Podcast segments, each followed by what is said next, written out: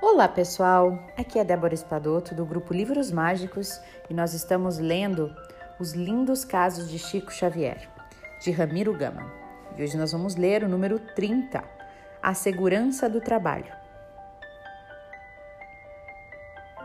Atendendo às instruções de Emmanuel, Chico iniciava os trabalhos no Centro Espírita Luiz Gonzaga às 8 da noite, encerrando-os às 10 da noite enquanto frequentou sozinho a instituição.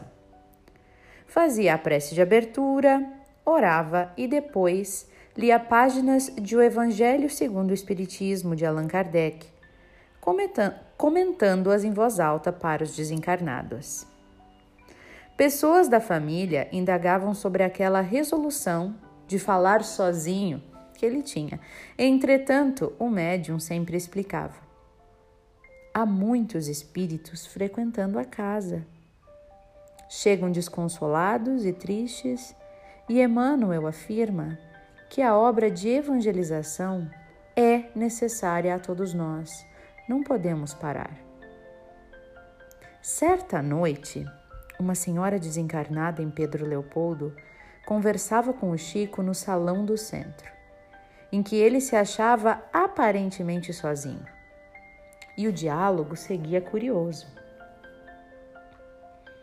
Tenhamos fé em Jesus, minha irmã, dizia ele. Não se desespere, com a paciência alcançaremos a paz.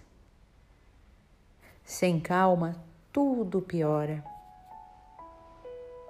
Não se preocupe, senhora, com o tempo, a senhora verá que tudo está certo como está.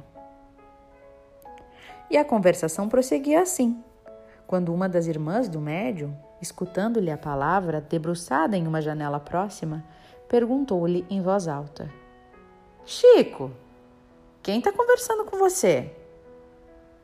Dona Chiquinha de Paula. Ele respondeu: Que história é essa, Chico? Dona Chiquinha já morreu. Ah, você é que pensa, minha irmã. Ela está bem viva. A irmã do rapaz, alvoroçada, comunicou aos familiares o que ocorria. Chico devia estar maluco. Era preciso medicá-lo e socorrê-lo. E outras irmãs do médium, porém, apressaram-se a observar que ele trabalhava corretamente todos os dias.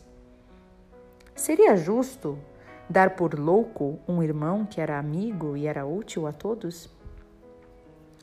Ficou então estabelecido em família que enquanto Chico estivesse firme no serviço, ninguém cogitaria de considerá-lo um alienado mental. E desse modo, o Chico Xavier costuma dizer que o trabalho de cada dia, com a bênção de Deus, tem sido para ele a melhor segurança.